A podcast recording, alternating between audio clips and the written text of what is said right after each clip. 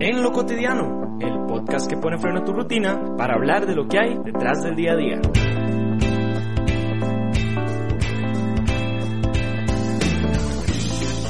Damas y caballeros, señores y señoras, niños y niñas, pasen adelante que la función está por comenzar. Bienvenidos a un programa más de En lo cotidiano, un espacio donde ponemos una pausa al día a día un poquito y hablamos sobre esos temas que se han convertido en nuestra rutina de absolutamente todos los días y realmente no sabemos el por qué o lo que hay detrás de todo eso.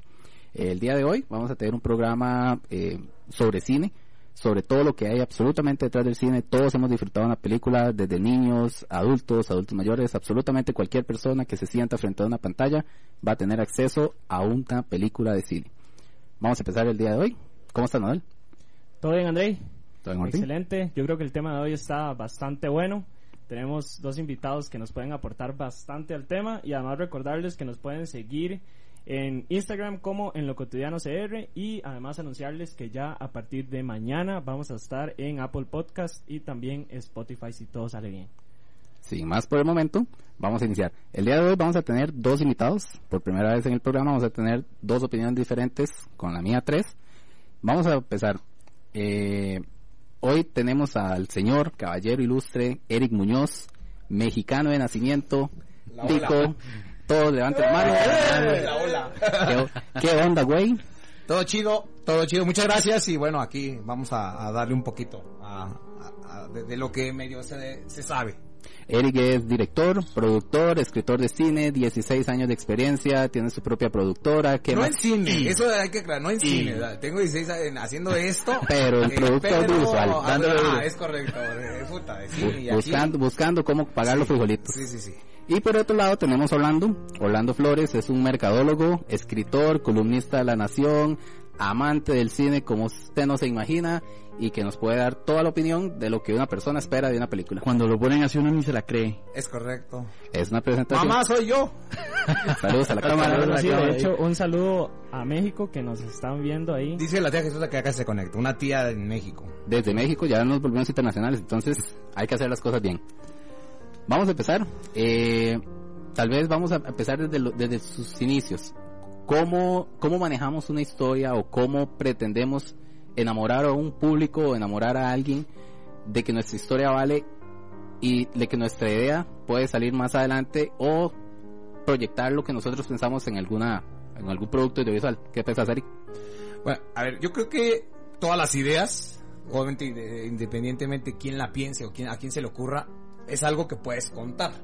Obviamente ya cada a criterio de uno o la experiencia que va agarrando uno en el camino es donde vas eh, valorando si vale la pena eh, explotar esa idea o simplemente fueron ideas, porque yo creo que a lo largo de las 24 horas que, que- que día a día estás pensando, o bueno, las 12 horas que pro- productivamente Sí, piensas algo, se, se te ocurren, no, porque hasta en los sueños, hay veces que hay, hay sueños Es muy buenos, es. Ajá, eh, que tú dices, oye, mira, velo, espérate, o sea, son tantas las ideas que puede, se te pueden atravesar por la cabeza durante esas 24 horas, los 7 días de la semana, los 365 días al año, que uno tiene que saber y empezar a valorar, es buena, es mala, vale la pena invertirle, porque a fin de cuentas es una inversión, eh, en- pero, pero, pero yo creo que hace rato lo decíamos, es muy subjetivo y es a muy de gustos decir, es una buena idea, es una mala idea y ahora también todos los otros factores que se deben unir y se deben de complementar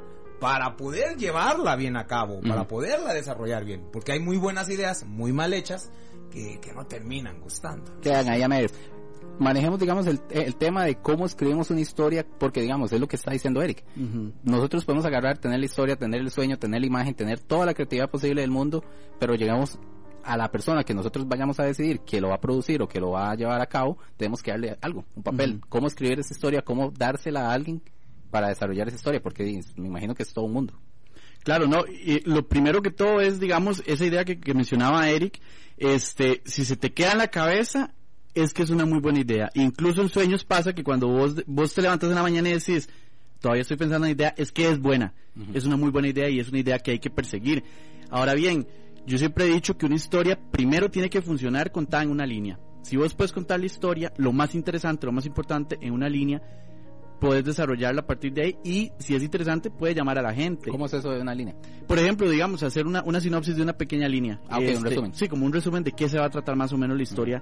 Este, y a partir de ahí, para mí, por lo menos para mí, Orlando Flores, lo más interesante y lo más importante siempre van a ser los personajes. Digamos, a partir de los personajes es que se cuenta la historia que, que vamos a desarrollar. Si vos tenés personajes buenos, puedes tener una historia buena. A como puedes tener una historia más o menos buena con unos personajes acartonados o planos, como sucede en varias franquicias que, que tenemos hoy en día, ¿verdad?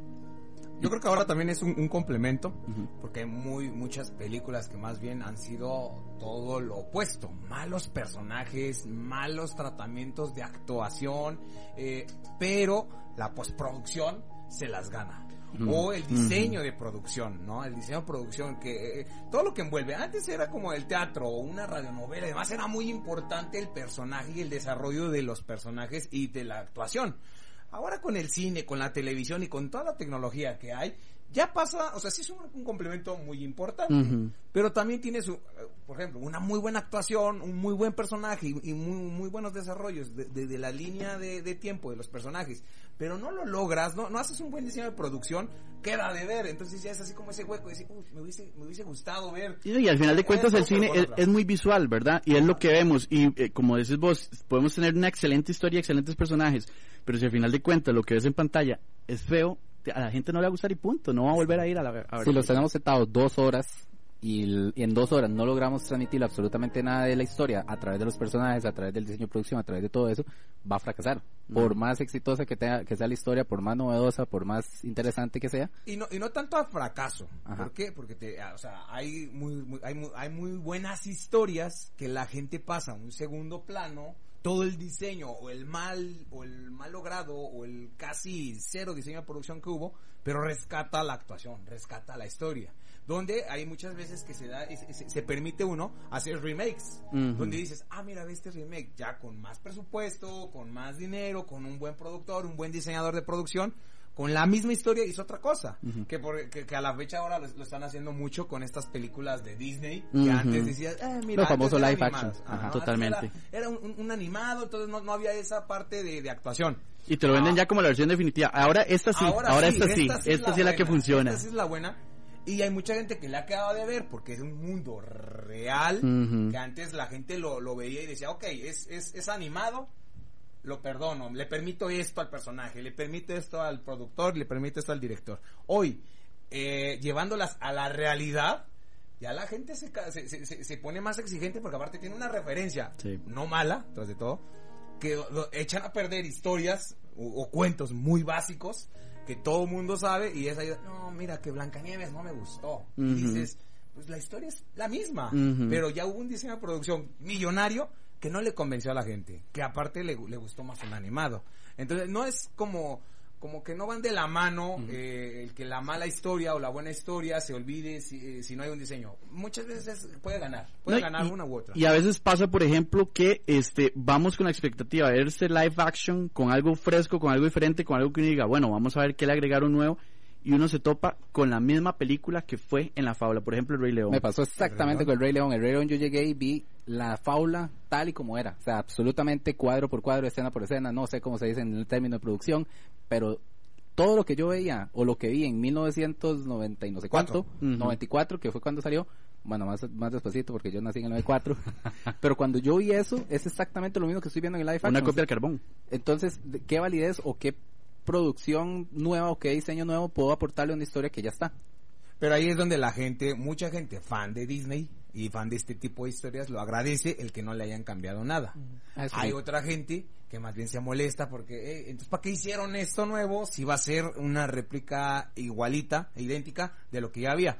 Pero también he escuchado otros fans de, de, de, ser- de este tipo de historias y de Disney que se molestan a tal lado donde entran en estilo haters a escribir y decir, me cambiaron las canciones, me cambiaron así, no me imagino. Bueno, ¿qué está pasando ahora con la sirenita? Ah, Todo sí. mundo tiene una, una imagen de la sirenita que nos crearon hace 30 años y hoy al decirnos que es de raza negra que, que no sabemos o sea eh, es- Hollywood es tan pro que, que nos va a hacer ahora una, nos va a crear una nueva i- i- imagen de la sirenita, pero ya el mundo está a la defensiva y sobre todo los, los fanáticos y Ajá. meticulosos que son con Disney y ese tipo de historias ya están a la defensiva de decir, esa no es la sirenita que queríamos ver. Entonces, eh, sí son dos lados eh, totalmente opuestos y como lo decía Orlando hace rato, es de apreciación, es de gusto. O sea, ahí es donde esa delgada línea decir, me gusta, no me gusta, me gusta según qué. Ujú. Y creo que también tiene que ver mucho el, el tema generacional, ¿verdad? Porque hay mucha gente que la vio en ese momento y que dice, bueno, hey, esto fue lo que yo conocí. Y hay generaciones que lo están conociendo apenas y dicen, bueno, esto me gusta. De repente me gusta más que la original. Y con, con, con cosas que ya tiene referencias. Pensemos en un Toy Story última, la- ujú, creo que es la 4. La 4, sí. Donde hay muchos niños que no tenían una, un antecedente de venir con la 1, la 2, La la, dos, 3. Pero hoy hay gente fan de Toy Story o fan del cine que ya le ve muchos pros y muchos contras a Toy Story 4. Al menos para mí, Toy Story 4 no debió existir. O sea, me daba un cierre perfecto en Toy Story 3 sí. y ya. Ahí yo ya morí contento porque yo ya vi todo el crecimiento y toda la evolución de los personajes y todo. Pero es eso que vos decís. Traigo una nueva generación y tengo que cultivarle esa idea de Toy Story o esa historia para seguir sacándole Sí, un porque poquito más de aparte, plata. porque aparte, a como cierra la última película de Toy Story, amenaza con haber una, Una más. quinta. O sea, ahora viene la historia de quién es Woody, qué hace Woody eh, afuera de la casa. Ya pasó esa etapa que igual va, va muy pegado a la realidad. Hoy cada día, desafortunadamente, los niños tienen menos estos juguetes. O sea, hoy es más fácil que el día de Reyes o el día de, aquí como le dicen, Navidad. el día de Navidad. Navidad y todo eso, le regalen aquel muñeco de madera, de plástico, porque aparte Toy Story venía con ese Woody de aquellos tiempos donde veías a los G.I. Joe, de este tipo de plástico que a muchos ya ni nos tocó, ya empezaba a evolucionar el juguete de tela, o sea, ya no había juguetes de tela. Ves en la película 2 cómo hay un, un experto en juguetes Exacto, que lo repara. lo repara con, con hilo. Ah, o sea, por lo menos del 90 para acá, ya no nos tocaron juguetes de tela. pero venía con esa, jalando a esa, a esa generación de los 60, 70 para involucrarla en la historia. Hoy, la historia Toy Story 5 perfectamente va a que ya no, los niños no están jugando con juguetes, en donde un, Toy, un- un- donde un Woody ya es, es callejero. Entonces pasa a ser un personaje, ya no un juguete. Entonces, es esa fusión pero, pero a- a- re- re- regresamos a- al punto. No tiene que haber una referencia idéntica. Ya la gente empieza a decir, no, no me gustó. Sí, ya, ya sí, no, sí, ya no, este no es el Toy Story que yo veía. Pero- Y hay, gustaba". y hay que recordar que estas historias también vienen mucho en función del, del mercadeo que se puede hacer con, con los, con los juguetes, ¿verdad? que se total. puedan vender y Ajá. demás. Hay películas que se vuelven muy, muy toyeri, que es el término, este, que más bien la película se acomoda en función de los juguetes que se puedan vender. Entonces se pierde totalmente la idea de la historia que queríamos contar al principio. Ok, pero estamos hablando de historias que son muy conocidas, que a pesar de todo pasan por un montón de gente para ser aprobadas, pero ustedes, por ejemplo, o Eric, que ya ha escrito varias, varias cosas, que las ha producido, ¿hasta qué punto o en qué momento se da usted cuenta que de verdad es una idea que vale la pena desarrollar? Porque, por ejemplo, te la soñaste, al otro día te recordaste y el tercer día también te acordás, pero ¿en qué punto decís vale la pena pasarlo de un papel o tan siquiera escribirlo a producirlo? O sea, ¿cuál es ese punto desde, desde una forma no, no comercial? Porque a- al final de cuentas sos una persona. Vea, eh, había un, un profe eh, en México y de hecho es, es muy conocido, se llama Guillermo Arriaga. Él es guionista, eh, él escribió muchas películas a Iñárritu, a Alfonso Cuarón. Y él tenía una frase que, que a mí se me quedó mucho y que es mucho lo que tú decías. Si una buena idea es buena, no se te va a olvidar. Por muy corta, muy larga, muy sencilla o muy compleja que sea. Si la tienes que escribir, ya es mala idea. Es cierto. Porque se te va a olvidar. O sea, si se te olvida es que no era tan bueno. Ahora, yo creo que entran un montón de factores que al fin de cuentas sí tienen que ver, por lo menos en cierto gremio, con lo comercial. ¿Por qué? Porque muchas veces, a ver, eh, el cine de arte o el cine expresivo y toda esta onda, pues sí va más con el, yo quiero que la gente se entere cómo veo yo el mundo, cómo yo lo siento, cómo lo siente cierta persona. Es, es muy del sensible, muy, muy emocional. Puede ser un hobby caro. Si lo piensas ahora, eh, pero regularmente esto pasa con guionistas y directores. O sea, el que es guionista y director, actor, ve el mundo audiovisual en cualquier rama muy desde ese lado, muy emocional, muy yo qué voy a dejar, cuál es mi mensaje y demás. Ahora, el mundo comercial, el mundo que, digamos, el productor, el que puede y ya logra hacer este tipo de, de El que de pone la mezcla, plata. no deja de eso, sino la mezcla entre Ajá. dirigir, escribir, eh, producir, cambia la perspectiva. Porque entonces dices, ok, sí, yo sé que mi película o esta idea tiene que llevar este mensaje, ni bueno ni malo, es un mensaje que yo siento y yo quiero comunicar.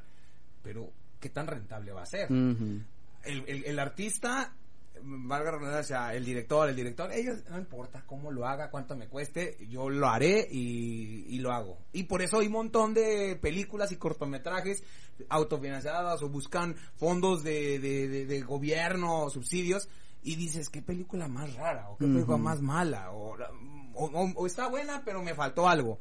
Versus el mundo hollywoodense o este tipo de cine más comercial, donde ves un cine que dice, ala, o sea, esta es una, una onda que, que me mezcla esas cosas. No siempre del agrado del artista, ¿verdad? Porque lo hacen muy comercial y pues ve- ve- ves todas las posibles eh, oportunidades de negocio. Eso es la, la parte donde yo creo que, que, que tienes que hacer como ese estudio. Sentarte con una persona y decir, oye, ¿te interesa? ¿Te interesa? Y yo creo también, por ejemplo, lo que pasa hoy en día es que tenemos también mucho cine comercial, lo que llaman mucho cine, y entonces la gente ya está acostumbrada a cierta estructura, ya sabe lo que va a pasar en determinado momento, ya saben que quieren un final satisfactorio para determinado personaje de X o Y forma. Pero lo que pasa es cuando vemos este tipo de cine apreciativo, ah, pues yo he visto películas que yo le digo a la gente, vea, bórrese todo lo que ha visto de películas y vaya como si fuera un cuadro, aprecie lo que está viendo, nada más, de principio a fin y no espere nada. Y se va a llevar una mejor experiencia que si fuera una película comercial. O por, por ejemplo, hay mucha, hay, hay mucha gente que dice, ah, es que mi película no gustó. O hay gente que dice que no gustó. Está bien. Porque eso es, eso es como tú llegas a, a una casa que la hice yo, sin ser arquitecto, o yo que soy arquitecto, y te dice, no me gustó, está bien. O mucha gente se ha, se ha creído, o más bien entra en esta, mon- eh, en esta onda tratando de gustarle a todos. Eh, Y es un problema. Es Es un un problema. problema. Entonces, obviamente, el gusto de la mayoría es más rentable. Claro. Total. Pero eh, es un problema quererle gustar a, todos, todo mundo. A todo mundo, ¿no? Es como, esto es como personas, al que a, la- a las güeras les gustan morenos, a las morenos les gustan prietos, no le puedes gustar a todo el mundo. Eh, y, y es rico cuando alguien te dice, por ejemplo, ahora eh, que hablemos del cortometraje, que Manuel estuvo ahí, yo se lo mandaba a, eh, el teaser sobre todo, se lo mandaba a varias personas, eh, la otra productora eh, me decía, ay, es que no se lo mandes a gente que sabes que te lo va a criticar. Y yo, no, a la gente, es yo que es la que ando buscando, claro. porque es muy, es, es, es, Es muy fácil que todo el mundo te diga, "Ey, ma, está- súper bien, qué chido, bien", que y dale. Tú dices, puta, pues eh, eso esperaba porque yo lo hice. Pero no me ayuda en nada. Eh, aquí muy poca gente realmente en Costa Rica me ha tocado que le digas una crítica o un comentario negativo y lo toma como una ofensa. Puede ser a lo mejor Poca el tono gente. en la que lo dices. No, que hay mucha. Hay Ah, mucha ok, gente ok, que- ok, sí, sí, yo. más bien poca gente la que dice, güey, dime algo malo. O sea, dime algo que me... ha- Porque a mí, por ejemplo, si hubo dos, tres personas eh, que yo se las mandé de, de, de Costa Rica, que me decían, mira, lo consumo. Pero, yo dije, ah, qué rico, ahí viene el pero. O sea, porque ese pero, al fin de cuentas, ya no voy a hacer nada. O sea, ya no lo voy a cambiar, ya no lo voy a cambiar. Y esa historia está contada, esto está hecho así. Yo no voy a tirar mi casa y la voy a volver a hacer para que le guste a Orlando. Pero si ya Orlando me dijo que la ventana y la puerta a él no le gustó, que él lo hubiese hecho, me queda para la siguiente. Digo, no es que voy a hacer casas todos los días, pero Todos digo, los el día que haga una nueva casa, Ya voy a valoraré en cuenta eso. Pero bueno, también es, es importante que uno tenga su propio criterio para aceptar la crítica, porque hay mucha gente que te puede decir, mira, no me gustó por X o Y cosa, pero vos decís, "Mm, pero es que lo hice así porque funciona por esto y esto y esto, pero está bien, te tomo el, el- el comentario. Sí, ahí, ahí es donde entra el, ok, eh, esta, a ver, hay cosas que son de gusto, hay cosas que, por ejemplo, te dices "Es que no me gustó que eh, Andrei trajera una sudadera verde, yo la hubiese puesto morada. Si tú realmente descuidaste ese, ese aspecto, dices, ah, ok, lo voy a no- notar, tienes razón, a lo Sí, mejor Tu, tu comentario me hizo voltear a ver la sudadera de Andrei, que yo no lo había pensado. Pero cuando el guion, el diseño de producción, dice que Andrei tiene que usar una sudadera verde o no sé, musgo en esta situación porque la, la escena es más fría, porque, y alguien te dice algo de la sudadera, como le dices tú, ok, ah, gracias. lo, alguien lo notó. Pero si alguien lo notó es porque sí es importante en la escena o si era importante en esa circunstancia. Tienes que saber que sí, que es comentario, que te va a aportar o cuál también es tu, tu punto, eh, lo que quieres que escuchen. Ese ejemplo que vos das fue una experiencia justo que me pasó viendo una película que se llama Animales Nocturnos de Amy Adams, donde cada vez que ella sale con un vestido verde o el color verde sale es porque significa algo, Sí. pero incomoda a la vista a mucha gente. Eso, eso que estaban ustedes tocando es algo que al menos yo tengo una cierta o leve idea de qué es, pero es algo que se ha nombrado mucho en el ratito que llevamos. ¿Qué es el diseño de producción? ¿Qué es todo ese simbolismo y todo eso que usted, o el director o el productor o quien vaya a hacer la, la, la parte de esta de diseño de producción, lo que piensa y lo que quiere simbolizar con esos elementos? ¿Qué es un diseño de producción? Ok, vean, el, eh, ok, hay un guionista. Ajá. Bueno, primero hay un escritor. Muchas veces empieza con un escritor, tiene tal idea. O el director o a alguien se le ocurre una idea. Pasa a un script o guionista, donde empiezan a darle forma de cinematografía a ese, a esa historia, a esa oración, a ese textito. Donde ya empieza a agarrar forma en conjunto, ya ahora sí hay un escritor, un guionista, un script y quizá el director, porque muchas veces el- suele ser muy fácil que el escritor eh, sea parte de todo este proceso. No siempre, porque a lo mejor lo- los tres básicos sería el escritor, el guionista y un script. Que el script es como ese traductor entre las dos, entre el que escribe narrativamente y el que ya lo empieza a llevar con diálogos y demás. Esta parte ahí es donde ellos tres deciden eh, quién podría quién podría ser un buen director para esta serie o, o para este para este proyecto y también o también ya donde está eh, parte del equipo el director. Qué pasa Ok, este este equipo suele ser o buscamos una una casa productora que trae todo un combo un kit como un kit de producción ahí está tu cámara todo esto que muchas veces ahí es donde los productores tienen casas productoras, Ajá. donde entonces dicen, bueno, yo, ok, yo le entro a tu proyecto, me, ga- me gusta porque es comercial, o no, no, no, me gusta porque es comercial, pero tiene algo que va a dejar y que yo quiero invertirle, porque tra- tra- también es como, como una onda social, ¿no? Entonces las productoras también tienen esa parte artística que dicen, mira, yo sé que no me va a dejar dinero, pero la, la idea, el mensaje, el Va calar. concepto trae chi, trae, trae algo. Eh, y ahí el productor, pues obviamente el productor tiene su lana, tiene cierto presupuesto, dice, ok, ve, esta lana yo sé que me va a dejar, le voy a meter todo. O al contrario, yo sé que esta, pro- este- esta producción no me va a dejar mucha lana, tengo tantito. ¿Quién se encarga de administrar y de cómo administrarlo? Eh, obviamente un productor asociado, pero dentro del equipo de producción hay un diseñador de producción, que el diseñador de producción es el que se encarga de ahora sí dar, empezarle a dar eh, vida visual a esto. Entonces, donde ya dice, ok, eh, eh, junto con perfiles de personajes, junto con la, el fondo de la historia, empieza a buscar, decir, ok, André es un personaje que dice y me lo describen de eh, 28 años, con tanta, eh, ta- tantos aspectos así de cara, entonces empieza a armar perfiles de todo Ah, ok. ok. tanto locaciones como acto, eh, vestuario, junto, y obviamente pues es una cabeza líder que coordina con todos los departamentos bajo una línea de producción que ya aprobó el productor, la idea como el guionista, escritor y director.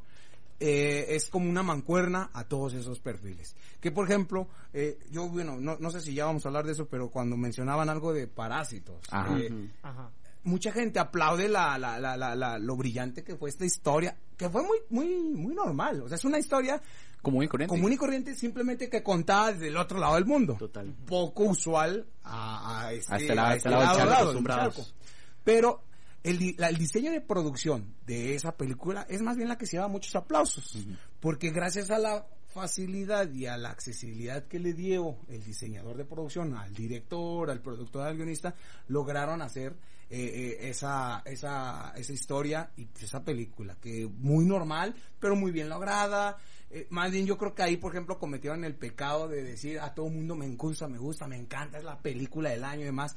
Y mucha gente, cuando después La de escuchar ver. tan buenas referencias, la llega a la ve, se topa con, pues es algo muy bien común, es algo como... Es una historia simple. Es una historia Sí. simple, muy bien hecha, sí, muy bien actuada, sí, pero, pero superó, o sea, eh, hizo más expectativas de las que realmente la película daba. Pues era una película, pero el diseño de producción estuvo muy bien logrado. Esa, esa película, exactamente esa película, de hecho yo la vi eh, y me pasó justamente eso. Me dijeron, es una cosa que le borra usted completamente, completamente todo lo que usted tenía eh, en la cabeza y todo. Y me pasó justamente que yo no la vi. Yo la recomendé sin verla. Se la recomendé justamente Orlando. Orlando cuando la vio, la primera, lo primero que me dijo fue, Mae, tiene que verla porque eso es borrón y, conta, y cuenta nueva de lo que usted tiene en la cabeza. Pero esa, eso es a lo que volvemos, eso es a lo que vamos.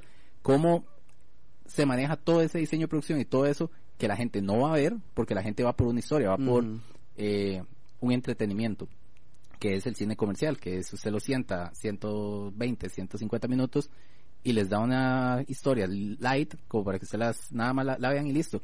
¿Qué pasa cuando nosotros le metemos una historia un poquito más profunda o un, diseño de producción, que es lo que vos decís, ya un poco más estético que los haga notar eso a pesar de ser una simple historia? Yo creo que tiene que ver mucho también con lo que les mencionaba anteriormente y es con, con que estamos muy acostumbrados a lo comercial, ¿verdad? Es uno que, bueno, uno que sabe un poquito y Eric que sabe un montón del tema, me imagino que uno ve ciertas cosas y uno dice, uh, qué buen actor, uh, qué buena esa fotografía, uy, vea qué buena ese encuadre, o esa toma, o el sonido. Pero hay mucha gente que va y ve la historia y dice, no, no sé qué me quiso transmitir, estuvo vacilón y así, así, pero yo la vi y yo dije, wow, o sea, tiene un montón de cosas ahí que se le puede admirar y es, y es maravillosa en, Pero en- va en más en muchos diseño de producción que en la historia. Totalmente, totalmente. Digamos, la historia, como vos decías, es, es muy normal, contada desde otra perspectiva, pero no deja de ser interesante. No deja de llamar la atención y las actuaciones, para mí, por lo menos, fueron fenomenales. Por ejemplo, fue un borrón y cuenta nueva de un eh, de una Roca, de un Brad Pitt, de una Total, Jolie, totalmente, de un totalmente. eh, Al Pacino, Leonardo. de un Leonardo. Esa es la onda en donde rompe. La historia, yo creo que eh, es una historia, o sea, para mí sí, o sea, es interesante, eh, ta- tan solo desde, desde cuando lees el por qué parásitos. ¿no? O sea, ¿por qué parásitos? O sea, el, el director, ¿qué, qué trataba de decir con parásitos?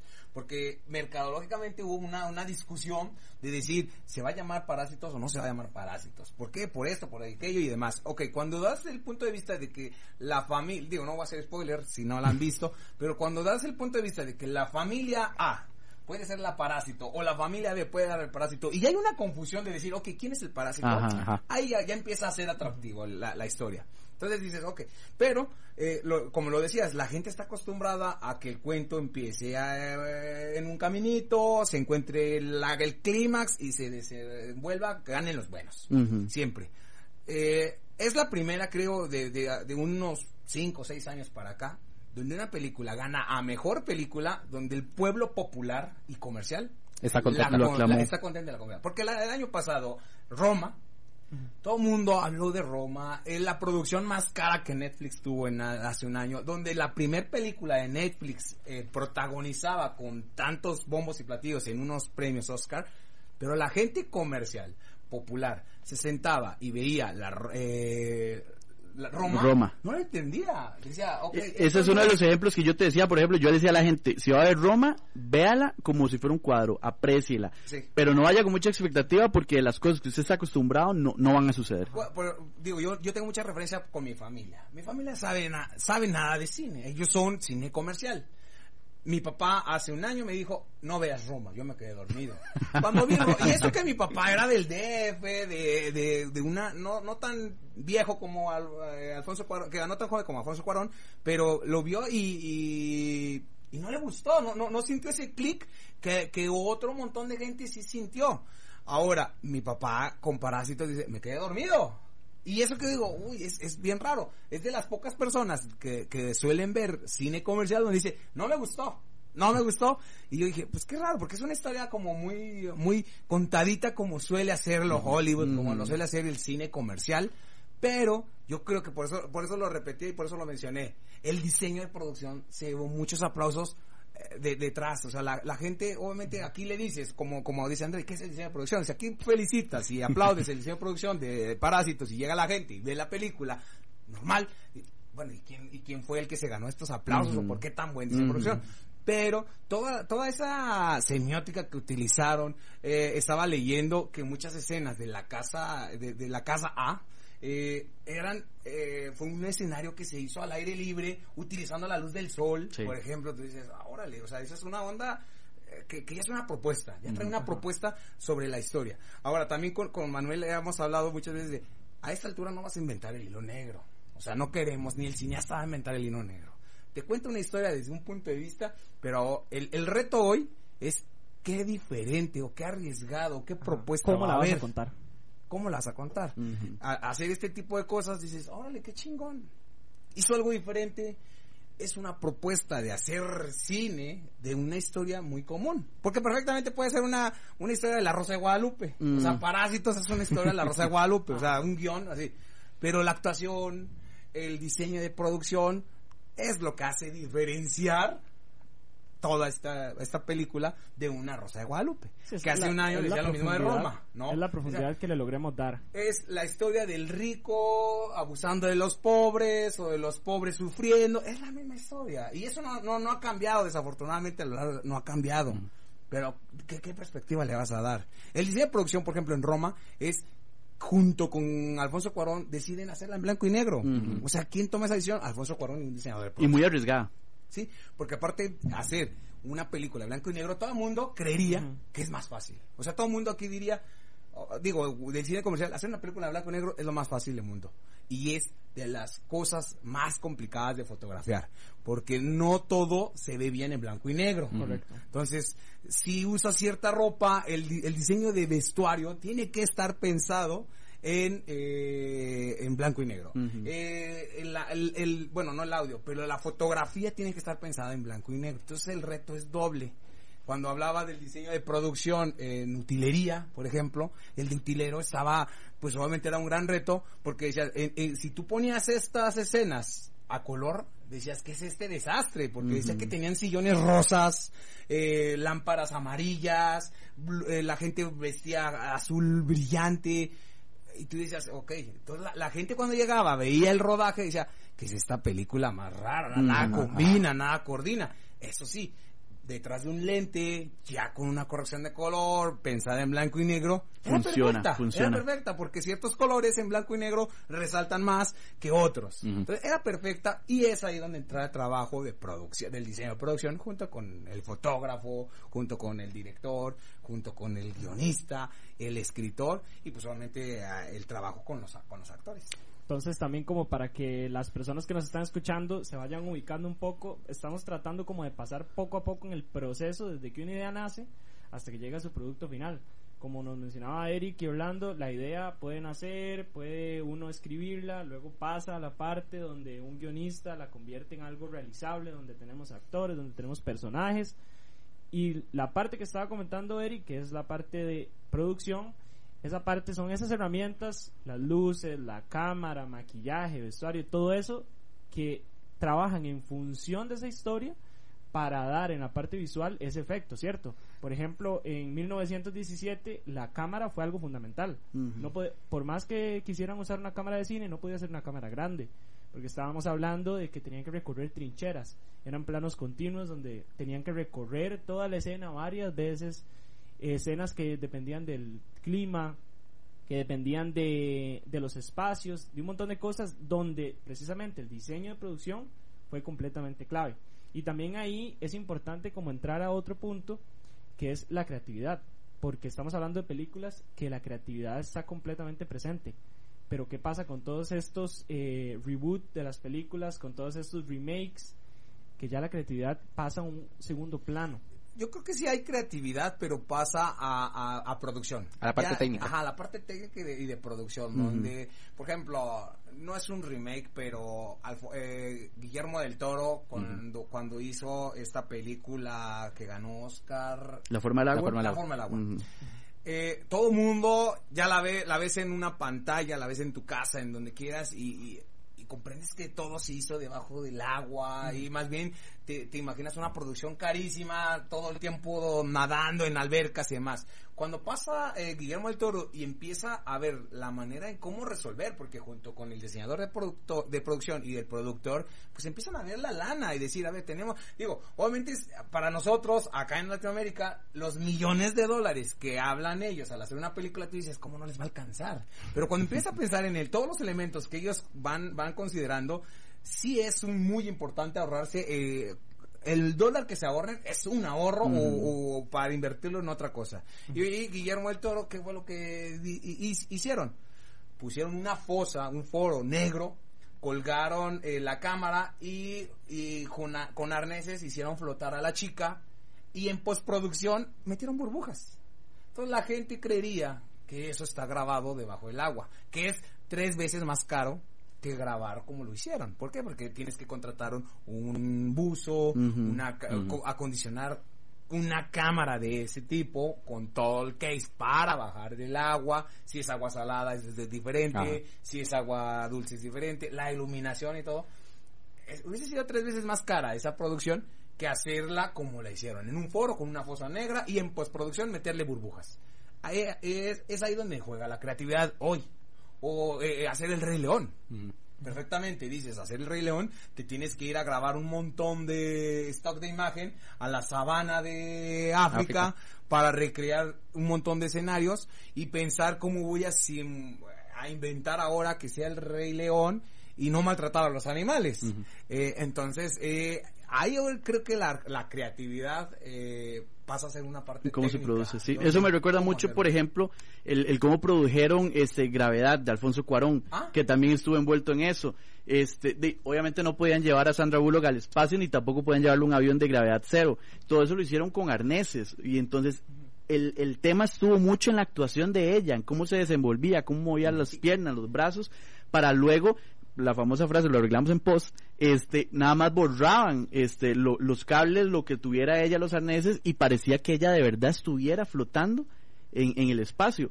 Entonces tiene que ver mucho ahí como, como el tema de, de como, como Eric decía, la creatividad de cómo vamos a arreglar esto, cómo lo vamos a hacer, hagámoslo así para arreglarlo en post, para que en post se vea de, de cierta Y manera. aparte cam- cambian, cambian los enfoques eh, de aplausos. Yo creería, yo le llamo así los enfoques de aplausos, porque cuando una historia es buena y demás y pasa en la vida real, yo creo que la historia se lleva totalmente todos los aplausos. Porque tú dices, mira, si esto lo hubiese hecho otro actor, lo logra igual. Esto.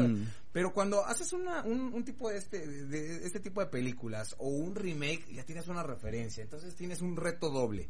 Cuando te pasas a un tipo de este, de, de este tipo de películas, creo que el reto cae mucho en el diseño de producción, en los actores y en la dirección. Porque para ti es muy fácil hoy aquí sentado decir, Andrei, actúa que estás frente a Orlando, frente a Eric y al lado de Manuel hablando en un podcast. Tú dices, ok, tengo todos los elementos, tengo a Orlando, tengo a Manuel y tengo a Eric para actuar esto. Pero si te meten a una sala azul, Donde no a tengo una nada. temperatura ambiente, donde no tienes absolutamente nada, y dile al actor, dirige al actor diciéndole, estás en el manglar. Eh, un oso te viene persiguiendo de tres metros cuando no ves nada. Y tienes que saltar de aquí a acá porque hay una roca y un charco de agua y si no te mojas. Ahí está el reto donde dices oye y ahora ¿Cómo le hago? cómo le hago cómo me imagino al oso el oso que tú te puedes imaginar es diferente al que está pensando Orlando al que creó Manuel y al que el director también tiene en la mente. Y ahora de qué tamaño es la piedra en la que voy a saltar quepo con una con un con un dedo que po- porque no es lo mismo saltar en una roca que, que sé que me va a aguantar y no se me va a mover a saltar a una roca que sé que ah, o sea lo estás viendo Y eso tiene que ver mucho también, por ejemplo, con el motion capture, por ejemplo, porque no sé si recuerdan en, en bueno, en esta trilogía que no estuvo tan buena, el Hobbit, este, cuando Benedict Cumberbatch le tocó hacer del dragón Smaug, él hizo el motion capture, él se tuvo que convertir en un dragón, pero ¿de de dónde agarrar la referencia? ¿Dónde existen los dragones? Es correcto, es correcto. Y ahí, yo creo que ahí es donde entra hoy la creatividad y la habilidad de decir, qué buen actor. Y qué buen director, porque a fin de cuentas el actor va, va llevado de la, De la mano del del director. Entonces el director tiene que tener tres veces más concentración, porque aparte eh, el director hoy tiene que pensar en cuatro, ¿no? O sea, es muy fácil cuando llegas y solo tienes que dirigir al actor, pero tienes que dirigir al que crea el ambiente, al que actúa de dragón. ¿Cómo le vas a decir que actúe de dragón? O sea, de, qué situación, qué sentimiento le pones al dragón y, y la persona cómo está recibiendo si en la vida ha topado con un dragón y ni el director. Eh, Entonces, es un montón de... A fin de cuentas, el, el cine y todo este mundo audiovisual es un trabajo de, de equipo y de Sí, podemos, Y muchísima hablar, gente, podemos muchísima hablar de que la creatividad se va transformando, porque ya no es como la creatividad que estamos hablando de una historia, sino que la creatividad que tuvo que tener el artista para interpretar ese personaje o el director de cámaras para ver cómo se metía en tal huequito para grabar tal cosa. Entonces, al final de cuentas podemos eh, concluir que la creatividad no muere en ningún momento, sino que se va transformando de acuerdo a la necesidad de cada película. Y yo creo que la creatividad también tiene que ver mucho con, con el creer en el proyecto, porque si vos crees en el proyecto, este, vas desarrollando cierto tipo de cosas y vas diciendo, bueno, esto puede funcionar, esto no puede Y funcionar. resuelves, vas y vas resolviendo. resolviendo. Porque si usted no cree en el proyecto, y es para responder una pregunta que usted hizo hace poco, de, de cómo se mantiene uno como, como en eso, de, de creer en la idea y todo eso, es creyendo en el que el proyecto va a funcionar y en que cada decisión que se vaya tomando durante el proceso creativo es para mejora del proyecto en el que se está trabajando. Ahora vámonos, ahora digamos, estamos con la parte técnica y todo el asunto, ya hablamos parte de la creatividad y también todo lo que involucra socialmente o, parte de producción del, del- de, de la película. Vámonos ahora a algo que es vital, el análisis del público o el análisis de la persona que va, que va a ver ese, ese producto. El cine últimamente, y al menos eso es una opinión personal, se ha vuelto, y erróneamente se le dice, cine políticamente correcto. Eric ya lo tocaba al principio, estábamos hablando del caso de la sirenita, que la sirenita ahora la tenemos una persona con ascendencia eh, afroamericana, entonces cambiamos completamente la imagen. Pasa en otro caso también, que es el caso de una película, cuando ya usted tiene una historia o un personaje o un tipo de perfil, que lo agarramos y lo cambiamos. Pasa y se los digo en el caso de James Bond cuando Daniel Craig acaba de decir, bueno, ya esta es mi última película Bond, todo el mundo empezó a decir, bueno, tenemos la oportunidad de hacer un cambio. Tenemos la oportunidad de poner o una Bond en un perfil femenino o el primer James Bond negro. Apareció el nombre de Idris Elba y todo esto del asunto. Se hizo un boom de una manera para decir, no, es que Idris Elba no puede ser negro. Eh, Idris Elba no puede ser James Bond porque James Bond no es negro. ¿Cómo hacemos para que el cine se convierta no solamente en un producto, sino en una influencia hacia las personas para que todo este tipo de movimientos o todo este tipo de afectaciones sociales no caigan directamente sobre un producto y lo, lo encasillen de alguna manera, porque ahora ya no podemos tener la sirenita negra, ya no podemos tener un James Bond negro y Dios guarde tengamos una James Bond mujer. ¿Cómo hacemos para manejar ese tipo de públicos cuando tenemos plata de por medio y tenemos una historia que contar y nuestra visión de esa historia? Es interesante. Es, es, es, es- es muy interesante porque, porque, eh, bueno, ahí entraríamos en, en otro tema y, Ujú. y yo así lo veo. Hoy, desafortunadamente, y yo así lo veo, todo mundo tiene poder de opinión. Yo creo que lo veo como desafortunadamente porque aunque va con la libertad de expresión y el punto de que yo puedo decir lo que me plazca y demás, hoy desafortunadamente todos tienen redes sociales, hoy desafortunadamente todos tienen acceso a un teclado y todos tienen internet. Y todos se creen dueños de la verdad, que es peor. Eh, aparte, ¿no? Todos se creen dueños de la verdad. Entonces, hoy, todo tienes que ser escuchado y aceptado. No solo escuchado, sino aceptado y, y- y bien calificado. Porque, eh, pues, obviamente hoy, hoy sale la propuesta de, eh, ok, se, se filtró que fulanito, sutanito y perenganito podrían ser, eh, no sé, la nueva sirenita. Mm. Y es, es un montón de opiniones donde decir, o, o sea, como si yo, yo tengo la decisión y el poder de decir, no, a mí no me parece porque es negro. O no, a mí no me parece porque es mujer. Pero entonces no solo queda en el punto de vista de decir, ok, ya, este, qué bueno que opinaste, te, te gustó o no te gustó, pues ya el día que salga y se estrene la película quedará en tu decisión si vas o no la vas a ver. Ah, no, ahí no queda. Mucha gente hoy es, ah, no, pero ¿por qué Orlando no piensa igual que yo? Él está mal entonces. ¿O por qué la producción no tomó en cuenta mi comentario? Si tiene cinco mil me gustas. O, o si yo lo compartí diez mil veces. ¿Por qué no tomaron en cuenta y pusieron a la negra? Me Entonces, creo que la, la gente se ha desconectado y, y ya se ha, se ha vuelto sábelo toda Un todólogo. y todólogo. Entonces ya, ya es muy impredecible el que- que- con qué me va a sorprender. Yo creo que de las cosas que hoy eh, siguen rescatando el cine son esas cosas sorpresa. Esas cosas de, ok, esta es la propuesta, esta es nuestra portada, este es nuestro afiche, este es nuestro tráiler, consúmalo. Pero también hay muchas filtraciones. Porque yo creo que todas estas especulaciones que se dan y estas críticas, estos comentarios y agresiones están, Ujú. Con se base en rumores. por base rumores, por cosas que se filtran. Que, que, por, por ejemplo, a mí, eh, dentro de mis redes sociales, no me llegó afortunadamente ninguna sola crítica de que Will Smith, negro, hubiese sido el genio de Aladino. Y que creo que fue algo que se mantuvo muy, muy bajo perfil. Y cuando nos dimos cuenta que Will Smith era el genio, ya nadie dijo nada. Ya estaba hecho. Ya- Ya tenías una imagen de cómo se iba a ver Will Smith de genio. Y todo el mundo quedó encantada. Y todo el mundo quedó fascinado. Sin importar que era negro y que era Will Smith y que no era gordo. Porque aparte el genio en que teníamos pensado era un, Era un- gordo. un gordo. Na- nadie dijo nada. ¿Qué pasó con la sirenita? Creo que se filtró información antes de tiempo, le dio poder a la gente de, de decir si estaba bien, estaba mal, y nos empieza a generar tres mil veces ideas, y aparte también, eh, muy, muy, muy a la creatividad de la gente, empieza a hacer memes de cómo se verá la sirenita. Ujú. Obviamente no es, estoy seguro que el trabajo que hacen del otro lado de, de- de- de- de la frontera, del muro, no va a ser ni tantito a los memes Que andan circulando como fue a lo mejor, eh, no sé, si hoy te digo que Will Smith iba a ser el Aladino y tú te lo imaginas de una manera, tú te imaginas a aquel Will Smith negro pintado, eh, todo, eh, mentira, no, no, no lo lograron y lo resolvieron de esa manera. Hoy toda la gente tiene en la mente ya cómo va a ser la sirenita negra. ¿Y, y por qué colocha? ¿Y por qué no pelirroja? ¿O qué pelirrojo, qué tono de pelirrojo va a ser? Porque la sirena, no, no lo tienen. Creo que, que la gente ha, ha- ha perdido y, y se ha dejado que no, se, no ser sorprendida. Es, era rico, o sigue siendo rico cuando es la sorpresa. Ah, mira, ve qué buena onda, eh, fulanito de tal va a ser tal personaje, y es un reto a verlo. Decir, ahora, ahora, ya, ya que lo vi, puedo generar un, un criterio. Y tampoco es válido, porque, o sea, tampoco es que va a ser un criterio válido.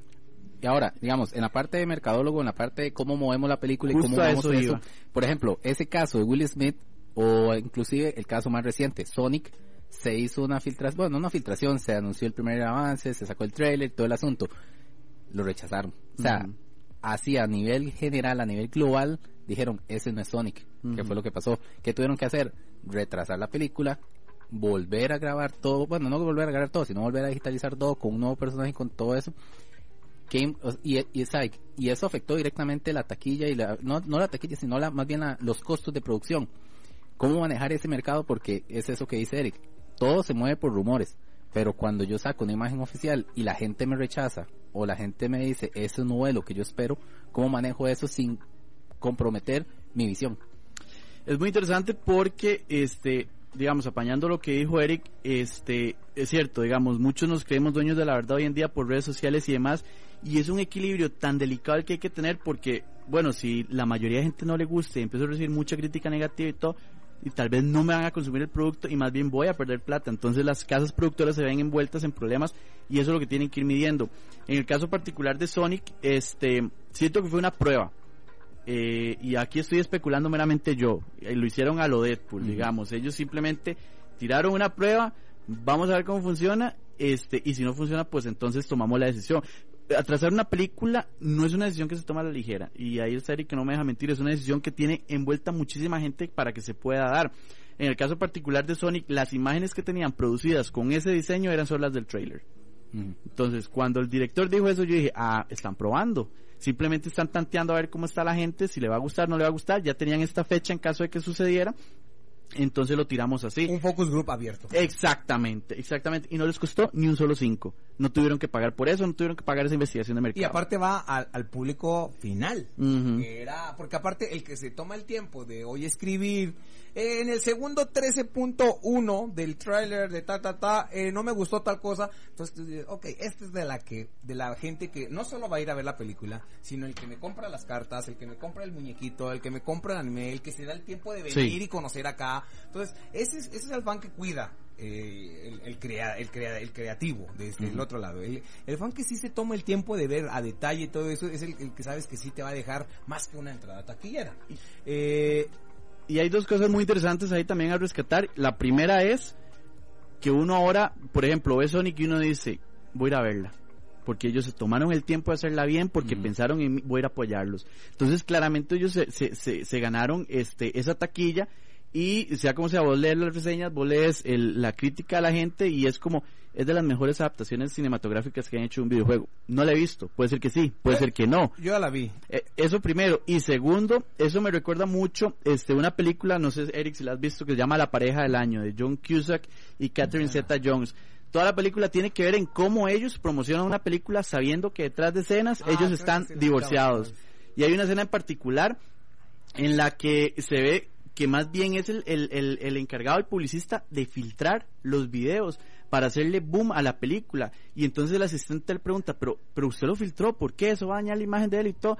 Y entonces le dice, vea, para, publica- para publicitar una película, usted tiene que hacer lo que sea, lo que sea. Si usted publicando esta película lo llaman y le dicen que su mamá se murió, usted derrama una lágrima y dice, le hubiera encantado esta película.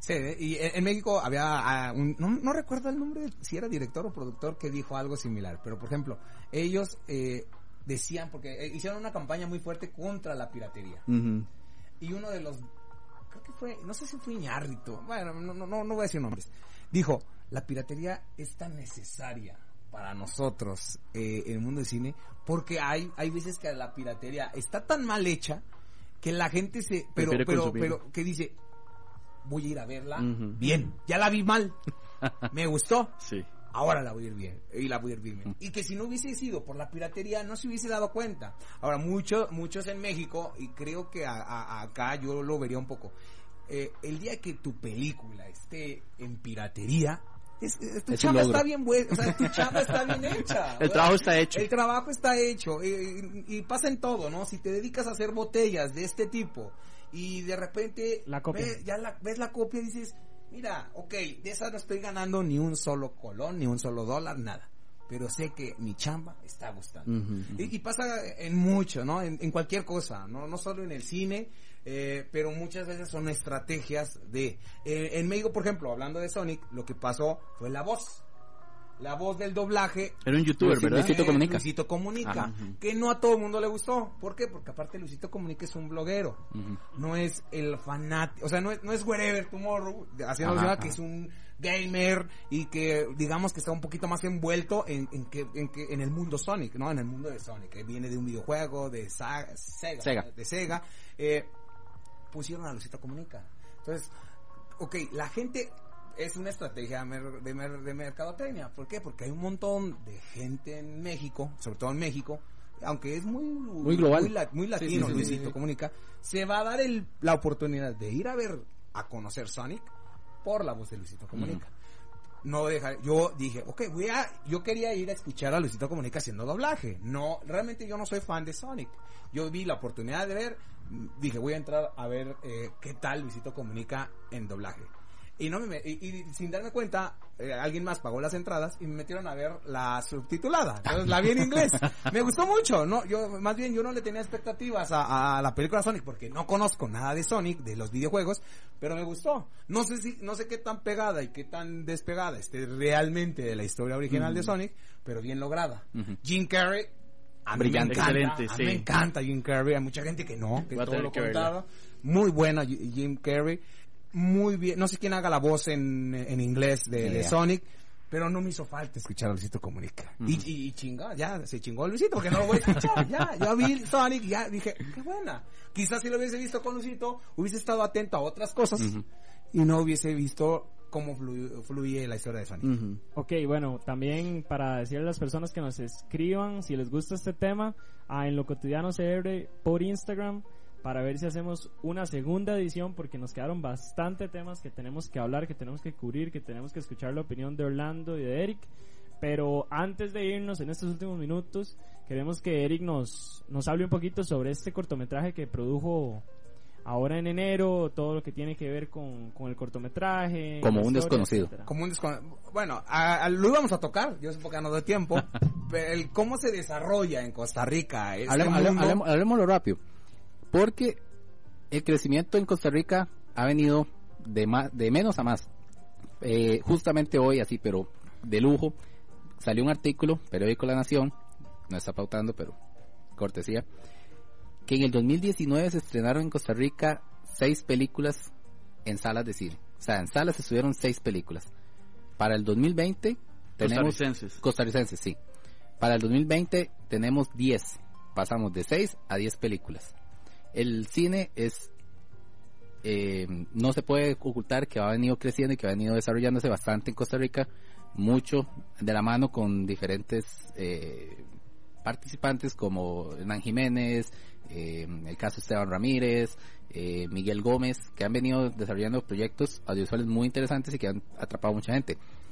Pero hay un tema importante. ¿Qué pasa con la cantidad versus la calidad? Que es un tema que es muy normal en, en, Costa Rica y lo decías ahora antes de entrar al programa. El hecho de que Costa Rica sea tan pequeño geográficamente involucra que las películas obviamente sean pocas, pero de esas pocas, ¿cuántas realmente tenemos un trasfondo interesante que contar una historia? Porque no vamos a contar la historia de ciertos personajes televisivos con, solo por hacer plata. Como se ha hecho ya. Pues es que yo creo que aquí, desafortunadamente, el cine que ha llegado a plataformas de, de, de taquilla, digamos, a, a, la cartelera, pues ha sido 100% comercial. Yo creo que más bien en esta última película de Esteban Ramírez, que yo lo creo que de, de, de todos los que está llegando a, a, cartelera, es como que todavía guarda esa parte artística, uh -huh. a mi a, a muy opinión personal, eh, y esta última película más bien rompió un poco eso, mm. o sea, más bien rompe eh, eh, esa perspectiva que él le gusta dar y toda, toda esta parte de cómo él ve este Costa Rica, eh, la, la, rompió, realmente, la, la, la, cambia por una historia un poco más popular para eh, buscar un poco más de aceptación de, del público costarricense hablábamos de, de, la gente está esperando cine comercial, está tan mal acostumbrada o bien acostumbrada para como lo quieran ver a, a, ciertas historias, a cierto cine, que si no es eso lo que ven en la pantalla, no, no, no, no, lo, aceptan. no, no lo aceptan. Eh, obviamente aquí pues, la gente lo piensa más, compites mm. contra grandísimas producciones de miles y miles de millones de dólares versus 100 mil dólares que puede gastar un, un costarricense o una producción tica. El que no, el que no trasciende, yo creo que hablamos de las que llegan a cartelera. Uh -huh. Más bien, ya ahora que tuve la oportunidad de meterme un poquito más al cine de Costa Rica con este cortometraje que hicimos, me di cuenta que hay un montón, pero un montón de películas que no llegan a cartelera, pero que trascienden más a nivel internacional porque son muy buenas historias, porque tienen buena fotografía, que ese, que, que, ese creativo, que ese creador y ese artista de que hace esas películas que no están ni en Costa Rica, no está radicando en Costa Rica. ¿Por qué? Porque ¿qué le espera en Costa Rica? Pues una uh -huh. mala taquilla, una poca aceptación de su producto.